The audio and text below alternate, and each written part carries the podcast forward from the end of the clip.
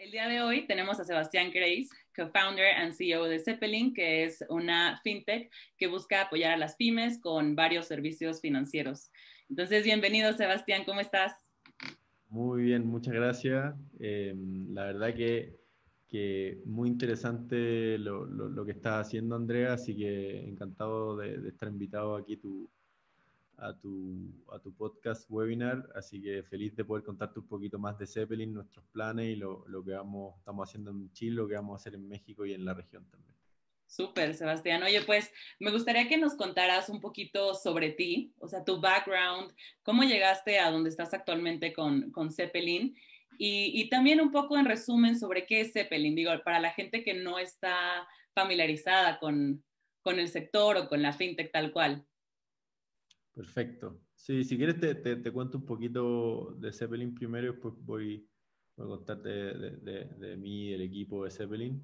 Súper. A ver, nuestra visión en, en, en Zeppelin eh, es ser un, un, banco digital para, para pymes. Ok. ¿ya? Y dentro de esa visión, nosotros vimos varias cosas a, a, al, al, momento un poco de, de pensar en, en, la idea de Zeppelin y lo que queríamos hacer y los servicios que queríamos entregar. Okay. Eh, entonces, primero te quiero comentar sobre tres dimensiones. Uh -huh. eh, que la primera es, eh, en el fondo, la oportunidad que hay eh, en pymes. ¿ya? Imagínate que en, en, México hay más de 6 millones de pymes y un par más de millones de microempresarios. Okay. Em, que, que, la verdad que son empresas más chicas y que es difícil llegar con los servicios financieros actuales. Claro. Sí, sí. Eh, y la banca debe atender recurrentemente, no sé, a 400, 500 mil empresas, uh -huh. eh, con los servicios más allá de cuentas corrientes. Eh, pero después hay muchas otras necesidades de estas empresas uh -huh. que, que, que, los servicios actuales no pueden llegar, ¿ya? Claro. Por distintas razones. Y se quedan desatendidos, ¿no? Quedan desatendidos, exactamente. Y muchas veces estos, estas pymes eh, al final, cómo se empujan financieramente, cómo acceden a servicios financieros. Uno es a través de sus socios, porque okay. los socios en el fondo le, le, inyectan capital. La otra opción es que efectivamente se financien los socios de la compañía con, su, con, con servicios más B2B, no para la misma empresa, sino para los socios de la empresa. Okay. Y lo tercero es, es que al final eh, les cuesta mucho crecer porque no tienen servicios financieros y al final un poco tienen que, tienen que hacer malabares para poder eh, acceder a ese, a esos servicios financieros para crecimiento. ¿ya? Claro. Eh, la, la, segunda dimensión que creo que también es, es importante es que nosotros vemos un crecimiento muy importante en, el, en la industria de deuda institucional o deuda privada. Mm. ¿Qué es lo que significa esto? Del universo de créditos eh, en Latinoamérica, más del 95%, 98% de los créditos son entregados por bancos y un porcentaje muy pequeño eh, viene de, de, de, inversionistas institucionales o deuda privada, no bancaria. Uh -huh. En Estados Unidos, el crédito institucional, más del 50% del crédito, perdón, es institucional. ¿Qué significa eso? Que hay grandes eh, inversiones institucionales que, a, que ayudan a, que, a llegar a estos sectores más desatendidos, por un lado, Okay. Y por otro lado, eh, que hay una oportunidad muy grande en donde eh, se generan relaciones recurrentes. ¿Por qué? Porque no es solamente que, que, estos inversionistas institucionales entran al mercado, sino que son inversionistas de largo plazo. Entonces, okay. cuando entran a los mercados de crédito, en el fondo se quedan por muchos años. ¿Por qué? Porque son, son estructuras de deuda que permiten eh, hacer financiamientos de largo plazo y por lo tanto eh, atender a estos clientes y, y generar un, un ecosistema eh, y un mercado pa, pa, para, esto, para estos segmentos desatendidos. Sí, mucho tercero, más largo, ¿no? O sea, de mucho exacto, más tiempo. Exacto, mucho más tiempo, pero también que en el fondo es un tema de tamaño.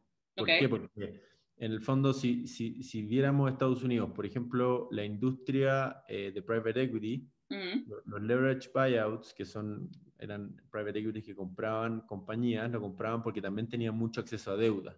Okay. Había un, un, crédito institucional que les permitía eh, eh, comprar las compañías y meterle deuda para hacerlas crecer. ¿ya?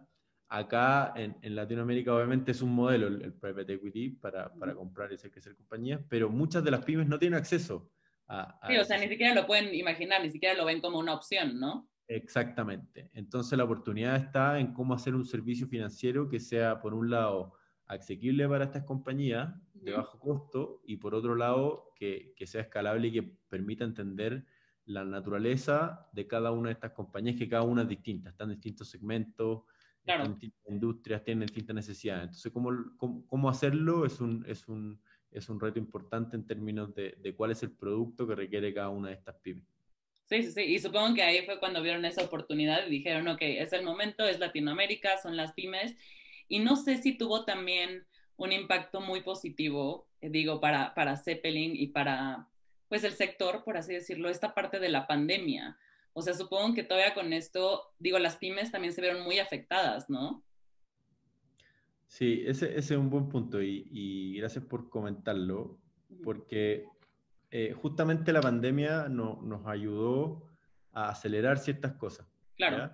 Eh, una de, de, las cosas que creo que es muy importante es que nosotros atendemos, eh, para llegar a más pymes, atendemos y parte de nuestro modelo de negocio es que dijimos necesitamos un modelo de negocios para poder llegar a más pymes. Claro. Y fue eso que dijimos, ah, teníamos una hipótesis que fue que vamos a ir donde corporativos mid-market y vamos a financiar a sus proveedores pymes. Vamos a hacer un partnership, una asociación o, o, alguna relación comercial con este corporativo y vamos a financiar a sus proveedores pymes.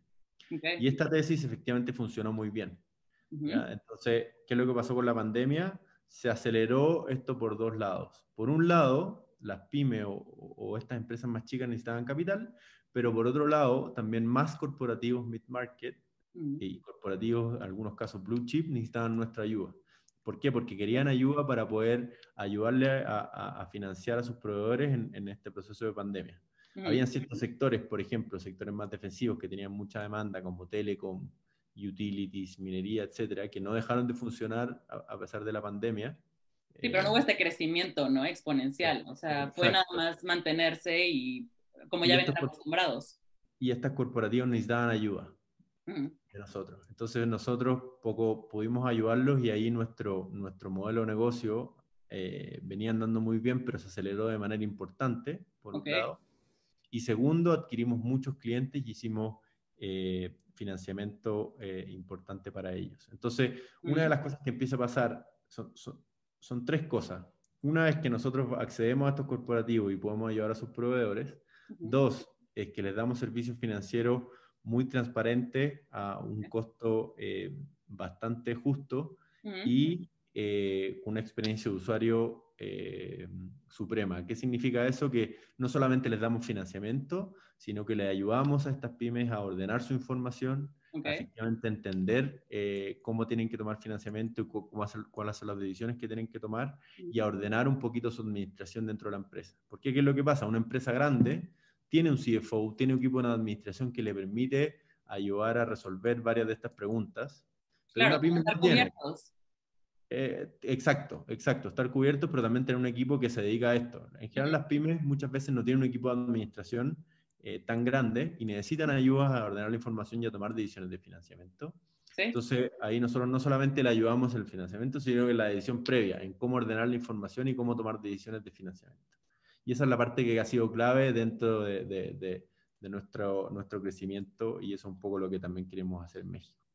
Claro, oye Sebastián, y bueno, justo con esto que estás mencionando del crecimiento que, que, se vino por la pandemia y que estaban buscando como esta, esta manera de llegar a las pymes, supongo que también dentro de, de ustedes, o sea, en la arquitectura como tal de, de, de Zeppelin, la manera, o más bien el talento que necesitaban y el crecimiento debe haber sido como casi, casi de un día para otro, ¿no? De igual y ahorita tenemos X personas y necesitamos el doble de personas para mañana, ¿no? Entonces, o sea, ¿cómo fue para ustedes también coordinar esa parte? Porque al final del día también estás como el talento indicado para que no haya tanta, tanta prueba y error, ¿no? O sea, o no sé, tú coméntame.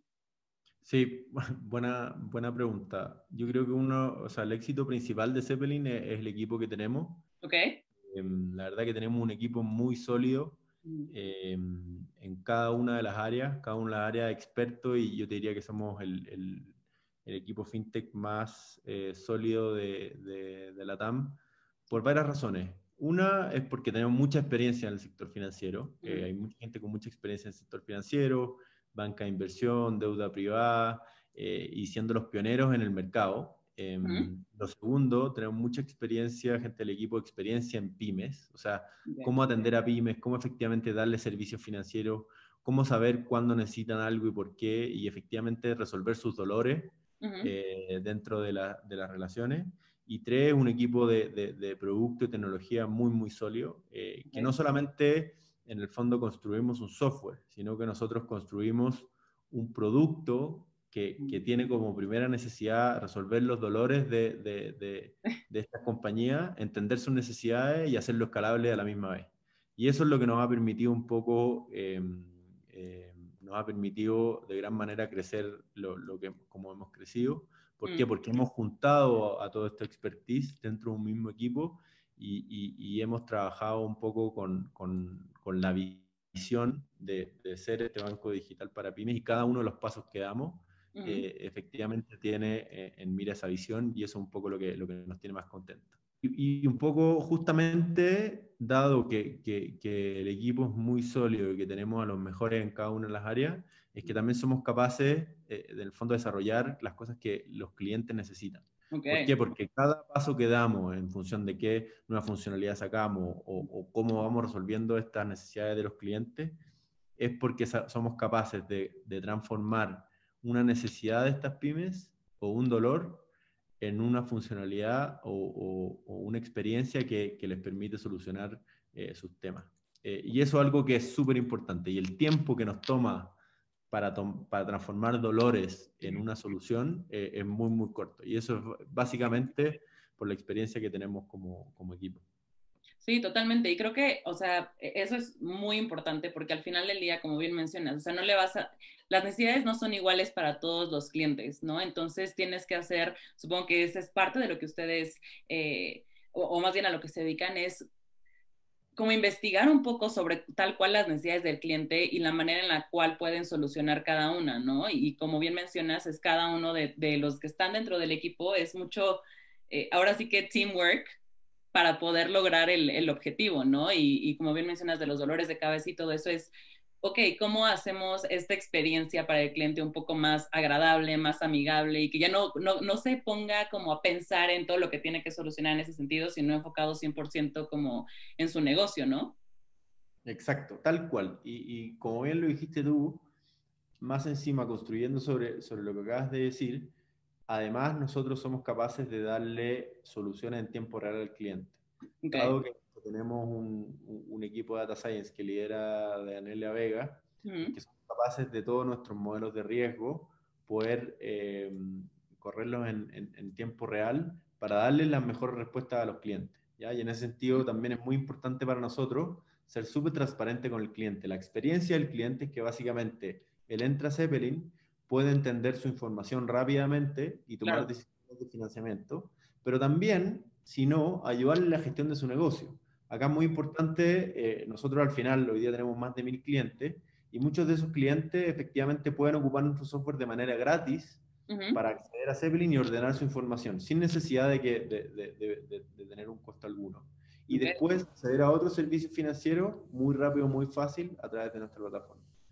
Eh, y también creo que ha sido una de las diferencias fundamentales de que hemos tomado este approach y hemos sido bien data driven y tenemos estos modelos de, data science que nos permite tomar decisiones de riesgo en tiempo real, es que también han pasado dos cosas. Uno, es que hemos crecido muy rápido, pero también esto le da mucha, mucha confianza a nuestros partners financieros.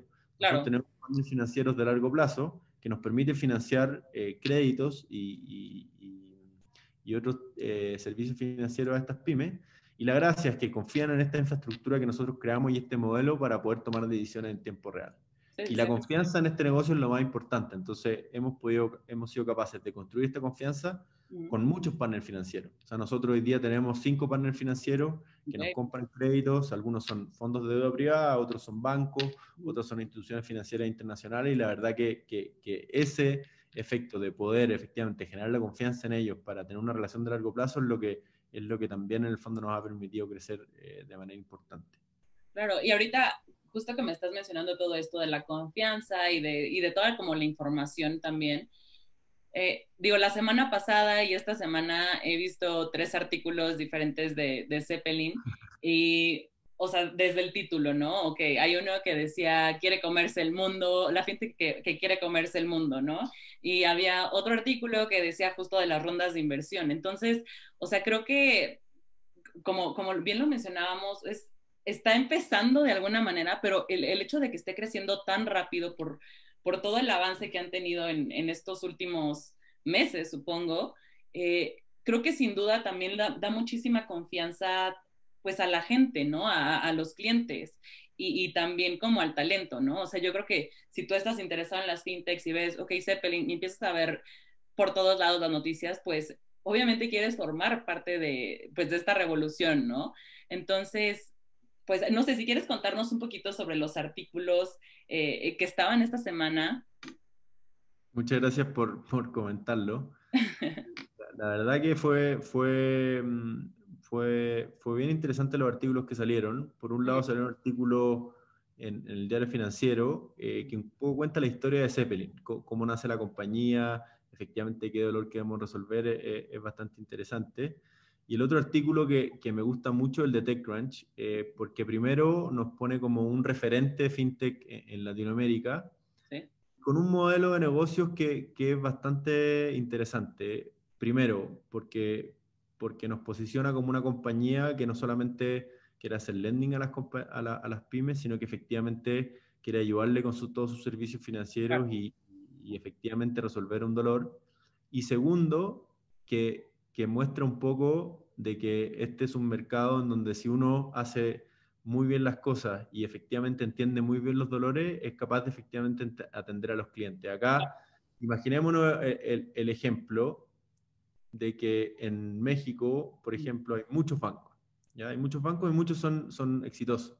Sí. Entonces, en el caso de las fintech también, también van a haber muchas fintech. Lo importante es acá elegir las la fintech que tienen un modelo de negocio sólido de largo plazo y que, y que va a crecer. Y ¿Sí? un poco nosotros confiamos en, en el, nuestro modelo B2B, que somos capaces de no solamente atender a estas pymes, sino que nos metemos en un network en donde también atendemos a sus clientes, a estos corporativos, y somos capaces de entrar en un flywheel que es muy, muy interesante. ¿Y qué es lo que pasa? Que en México es un, es un país en donde empresas corporativas tienen muchos, muchos proveedores y vemos una oportunidad muy grande. Entonces, ¿Sí? el potencial de crecimiento de nuestra compañía en México eh, es importante. Y por eso mismo estamos buscando, estamos buscando gente y, y en México para que se sume a nuestra compañía. Uh -huh. ¿Por qué? Porque vemos que por un lado eh, existe mucho talento en, en México, Claro. Y por otro lado, existe un mercado muy grande que tenemos que atender y que en el fondo ahí hay un, hay un, hay un gap que cumplir. Y lo otro te diría yo, que, que la gracia es que como somos una compañía tech, eh, es que toda nuestra compañía funciona digital. Entonces también hoy día en tiempos de pandemia eh, eh, es importante comentar eso porque podemos trabajar remoto sin problema. Claro. De que seamos una compañía financiera, que damos servicios financieros, la verdad que hemos automatizado todos nuestros procesos para, para trabajar eh, digitalmente y hacer la, la, la operación eh, escalable y exponencial. Y eso es algo que también, también invito a, a, a, la gente que está viendo acá, de que, de que, de que en el fondo somos una compañía tech-driven, uh -huh. y que eso es algo que no, nos diferencia fundamentalmente eh, de otros actores. Oye, Sebastián, y ahorita que mencionas eso, ¿qué buscas tú en tu talento? O sea, ¿qué buscan en el talento, en la gente? Supongo que es también esta parte del el mindset, ¿no? Que se debe tener también para una empresa que está creciendo de manera exponencial y súper rápido, entonces que probablemente un día estés haciendo una cosa y el día siguiente ya necesitas algo para hace tres días, pero ¿qué es lo que ustedes buscan como en, en, la gente que va a estar en Zeppelin? Digo, o sea, por si la gente que lo está viendo, o sea, quiere aplicar o quiere buscarlos, que también digan, ah, bueno, ok, sí, sí quedo con lo que está buscando Zeppelin, ¿no? Sí, Buena, buena pregunta. Y esto, esto un poco se repite en, en, en toda la gente que trabaja en, en Zeppelin, ¿no es cierto? Eh, y yo te diría que son tres dimensiones. La, la primera es obviamente el performance dentro de, de, de, lo, de lo, que va a hacer en, su trabajo, en sus resultados. Claro. Pero hay dos dimensiones que también nos importan mucho. Una es el compromiso, de que mm. efectivamente acá hay una tarea que hacer y, y, que estamos muy comprometidos cada uno con, con lo que hacemos con la compañía. Y tercero es mirar la visión. Nosotros queremos convertirnos en este eh, banco digital para pymes, entonces en el fondo hoy día estamos haciendo algo, pero que estamos construyendo una base para hacer eso. Entonces, un poco hay que pensar no solamente en el trabajo que cada uno hace hoy día, sino en lo que estamos contribuyendo, contribuyendo cada uno para, para hacer ese banco digital. Y eso es un poco lo que nos, nos tiene a todos muy contentos, que, que, estamos muy alineados en cómo avanzamos para hacer este, este banco digital para pymes. Sí, oye, y ahorita justo que, mencionas eso, digo, porque también creo que es muy importante ser claros en, pues como en todos los procesos, ¿no? Que conlleva el estar en una eh, startup, por así decirlo, y estar en una fintech y empezar como en, o sea, en, en, una empresa que al final del día creció como en pandemia, ¿no? Al final del día creo que es algo muy, muy importante. Me gustaría saber, eh, Sebastián, ¿qué fue, o, ahorita que tengas como en mente, alguna de las dificultades que hayas tenido como en todo este proceso? O sea, igual y desde que tuviste la idea hasta que fue la creación, etcétera, algo que, que, te venga a la mente, como para que los demás lo escuchen y digan, ah, bueno, ok, si me pasa no es tan grave, o sea, lo puedo superar, pero bueno, para que también se vean como en, en eh, o sea, en, en, Sebastián. Sí, buena, buena pregunta. Eh, a ver, lo, yo te diría que lo, lo primero es efectivamente confiar en, en, la visión en el modelo de negocio. Eh, okay. Yo creo que nosotros, cuando partimos, listamos una serie de, de, hipótesis. Imagínate 20 hipótesis sobre el negocio, cosas, cosas bastante importantes sobre la relación con los clientes, sobre la relación con los partners financieros. Okay. Fuimos un poco a buscar a validar esa hipótesis antes de construir algo, algo escalable. Y efectivamente nos dimos cuenta que muchas de esas hipótesis sí funcionaban en el mercado. Okay. Eh, y, y, entonces yo te diría que, que, si uno parte de esa base, eh, efectivamente al final del día muchas cosas no van a ser como tú las pensaste, no va a ser la misma solución. Claro. Si tienes una hipótesis y efectivamente la puedes comprobar, perfecto. Si uh -huh. no la pudiste comprobar, no importa. ¿Por qué? Porque vas a aprender en ese proceso y vas a, a poner otra hipótesis o, uh -huh. vas a, o vas a poder eh, encontrar otra necesidad. Pero si, si basas esa hipótesis en función de una necesidad de sí. resolver algún dolor, efectivamente es importante. Y ahora un poco eh, con lo que tú decís de, de, de, de las dificultades, como todo en, en, los negocios y una empresa que parte siempre de dificultades, eh, pero ahí yo te digo que lo más importante es justamente el equipo. Eh, y como equipo hemos sabido salir adelante trabajando en equipo porque la pandemia obviamente trajo complicaciones. Nadie el 16 de marzo sabía lo que iba a pasar el 25 de marzo y nadie sabía lo que iba a pasar a fines de abril. Sí. Pero igual, a pesar de eso, si, si, si sigues trabajando en equipo, eh, colaborando y sabiendo que efectivamente puedes, vas a llegar y con tu meta y tu visión como compañía, la verdad que, que eso, que eso te, te, te, lleva muy lejos. Y lo otro, y uh -huh. que te, te, quería decir un poco con respecto a, a, los servicios financieros, justamente la confianza. A pesar de que hayan problemas, si tú sigues demostrando la confianza, sigues dando confianza a tus inversionistas y a tus partners financieros o, o, o, al partner que tú tengas en tu negocio, la verdad que eso, eso es muy bueno. Hay claro. que estar, como dicen, eh, en las buenas y en las malas, eh, uh -huh. y hay que estar siempre eh, con, con de, de, acuerdo a tu visión y cómo, cómo, cómo crees que es bueno en el fondo resolver esos problemas. Sí, y la comunicación, o sea, creo que también eh, podría entrar en, en, en, ese, en ese punto, porque justo eh, no podemos esperar que todo el tiempo estemos como en, en el high, que todo esté súper bien y que todo esté saliendo increíble. Entonces, creo que también el hecho de que puedas darles esa confianza a los que estén involucrados en, en, en la, la, empresa y decirles, sabes que ahorita nos está saliendo mal porque, bueno, está XX o Y problema, pero bueno, tengo la solución y la solución es esto. Creo que también eso puede eh, darles tranquilidad de, ok, bueno, si están fallando, no está todo perfecto, pero bueno, ya me está dando una solución y es tal vez una racha, ¿no? Un momento de que está mal y que sabemos que salen mal a veces las cosas o que hay dificultades, pero bueno, ya me está dando una solución Sebastián, entonces estoy tranquilo porque confío en él y no me está ocultando información, ¿no? Claro, exactamente. Y ahí justamente el trabajo en equipo tiene esos valores. El mm. valor de efectivamente confiar en, en, lo que, en lo que tu partner hace y poder justamente resolver en conjunto esos problemas. Y también lo otro, que, que, que, muchas veces los negocios tienen altos y bajos, entonces hay que saber cuándo, reconocer cuándo claro. bien eh, y poder mirar hacia adelante y poder cómo, cómo salir de eso y resolver eso.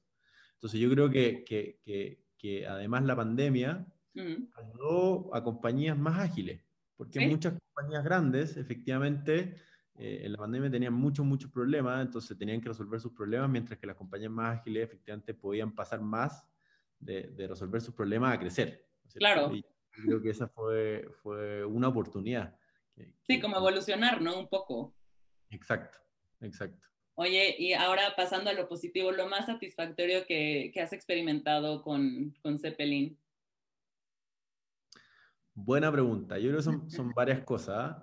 Eh, diría que, que, hay cosas con, con clientes y hay cosas con el equipo. Claro. Eh, hay, hay ciertos hitos con los clientes, que es cuando, por ejemplo, eh, un cliente nos manda una foto y nos dice, mira, justo el, hijo tenía una competencia de bicicleta y le estampó, por ejemplo, en la polera un, un, logo de Zeppelin, como que, como que iba a esa competencia de bicicleta con el logo de Zeppelin fuera auspiciado por Zeppelin. Súper.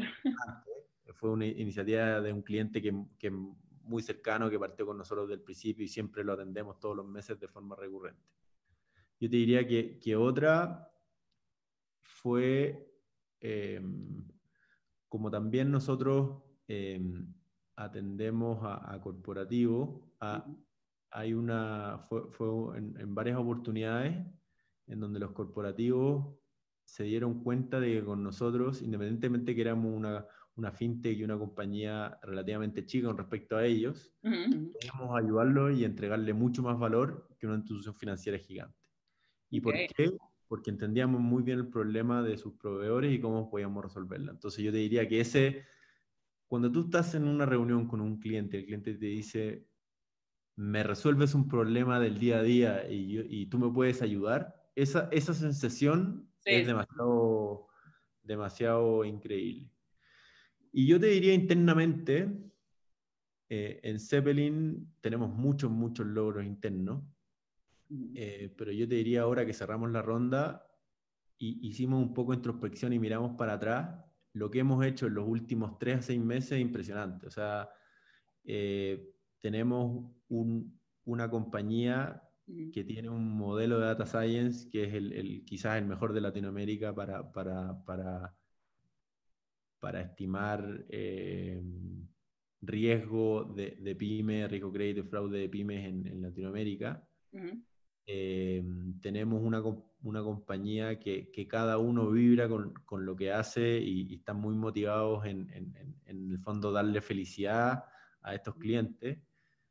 Eh, y, y, fuimos como revisando con el equipo todas estas cosas que, que, que hicimos y, y, cada uno estaba impresionado de que en tan poco tiempo hubiésemos logrado algo. Yo creo que una de, la, de, de las cosas fue eso, como decir, mira, en, en, muy poco tiempo lo hemos logrado mucho, entonces lo que viene para adelante, si más encima nos robustecemos más, si más encima traemos más talento y podemos robustecer nuestro equipo, que, que, claro. que viene para los próximos tres o seis meses. Sí, eh, súper motivados, ¿no? Todos. O sea, me imagino cuando les llegó la noticia, seguro estaban súper motivados y ese logro no fue nada más para, para ustedes, o sea, para ti, Sebastián, o sea, fue para todo el equipo, ¿no? Y supongo que todos lo festejaron igual y lo sintieron pues, igual, ¿no? Sí, de hecho, falta, falta todavía la celebración, porque como estamos en COVID. bueno, pero aunque sea por Zoom, o sea. O no, es lo mismo, no, no es lo mismo, no es lo mismo, falta todavía la celebración. Bueno, ya casi. ya casi, exacto. Oye, y otra cosa, Sebastián, algo, algo nuevo o más bien, ¿qué nos, ¿qué nos espera a los que estamos al tanto de Zeppelin o viendo las noticias? ¿Qué podemos esperar próximamente de ustedes?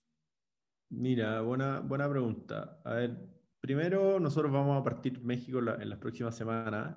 Okay. Eh, y, y, yo te diría que, que una de las cosas que, que, que, creemos que, que, pueden esperar es que todos los servicios financieros y un poco la, la, el foco en, en, en, resolver los dolores de estas pymes, uh -huh.